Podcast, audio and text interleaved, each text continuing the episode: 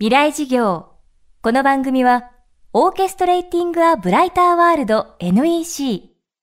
暮らしをもっと楽しく快適に、川口義賢がお送りします。未来授業水曜日チャプター3未来事業。今週の講師は、いすみ鉄道代表取締役社長の鳥塚明さん。ローカル鉄道が生み出す未来と題し、地域とともに生きるローカル線のリソースについて探っています。小さなローカル鉄道を再生させるために選ばれた公募社長の鳥塚さん。まず目指したのは長年いすみ鉄道を支えてくれている地域を喜ばせスタッフにプライドを感じさせるということでした。その思いを現実とするために社長就任後すぐに走らせたのが世界的に有名なキャラクターをまとった車両です。未来事業3時間目。テーマはムーミン列車が見せた鉄道のポテンシャル。乗りたくなるような列車を走らせなきゃいけないと。観光鉄道ですから。わざわざ乗りに来てもらえるような列車を走らせなきゃいけない。だけど地元の人は当時みんなね蒸気機関車って言ったんですよ。蒸気機関車を社長走らせてくれと。私もね蒸気機関車の世代ですから蒸気機関車大好きなんですよ。いいねでもお金どうする？あれやっぱりね、最低でも5億円はかかりますね。これは無理ですよね。で、今でこそ展望列車とかいろんな観光列車が走ってますけど、当時は第三セクターなんかできませんよ。やったとしてせいぜいトロッコ列車ですよ。昔の貨車、貨物列車を改造した。だけど、貨物自体がもうないですから、できないという中で、できるだけお金をかけずにいろんなことをやっていく。じゃあお花畑の中ゆっくりのんびり走ってるいすみ鉄道に一番ふさわしいのはムーミン列車だろうと、えー、ムーミンのお話もお花畑の中でみんな仲良く暮らしてるから。じゃあムーミン列車だろうということでスタートさせました。これが2009年の10月ですね。PR はもう全てネットです。ポスターも作るお金も満足にない。パンフレットなんか作れない。やっぱり全てこれはもうインターネットでやるしかないなということで、えー、当時はまだホームページっていう形ですよね。ウェブを使って宣伝をしていくということをやりました。いきなりもうムーミン列車やります観光鉄道ですって言ったらテレビの取材は来るし雑誌は来るしであすごいなっていうねこれあのうちのムーミン列車って古い車両に20年使った車両にシール貼っただけなんですよ。で今は車両も新しくさせていただきましたけども当時の古い車両しかなくてその車両にシール貼っただけで観光鉄道ですって言ったんですよ。そしたらテレビが来るじゃないですか。同じ交通機関で路線バス路線バスにムーミンのシール貼ってムーミンバスですって言ったらこれはねどこの幼稚園ですかって言われると終わりなんですよ。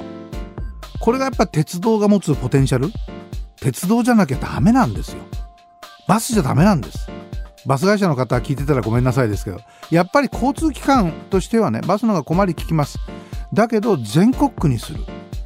人々の心をぐっと引きつける。これはね、鉄道の仕事なんです。鉄道じゃなきゃダメなんです。そういう手応えを感じましたね。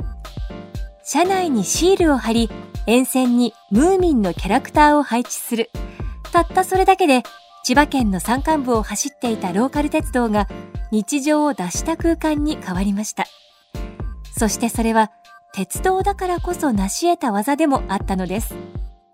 まあ難しいんですけどね、ローカル鉄道の走るシーンって、なんかね、日本人の DNA に引っかかるんですよ。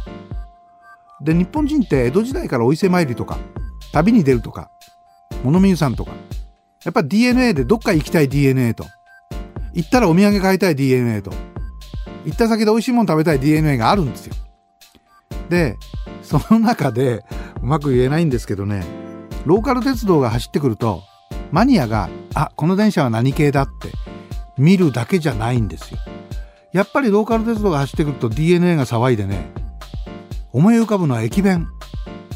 地域の美味しいもの、美味しいお酒、温泉、全部ついてくるんですよ。これがローカル鉄道の何ていうのかなイメージ戦略としてわざわざ作らなくてももうすでに定着してるんですね。バス停で弁当売ったって誰も食いませんよ。だけど駅で弁当売ったら無人駅でうちなんか弁当売ってますけど無人駅で弁当売ったってこれはやっぱりものすごい集客力情報発信力になるんですよね。これが鉄道の力だと思います。不思議なんです。別に鉄道なんか興味ないっていう普通の人たちでもローカル鉄道って来るじゃないですか。これはね使うべきですね。未来事業。今週の講師はいすみ鉄道代表取締役社長の鳥塚明さん。ローカル鉄道が生み出す未来をテーマにお送りしています。いすみ鉄道では鉄道が積み重ねてきたイメージを最大限に利用し最近では地元で採れた伊勢海老を楽しめるレストラン列車も成功させています。明日の最終日は攻め続けるローカル鉄道が目指す未来について伺っていきます。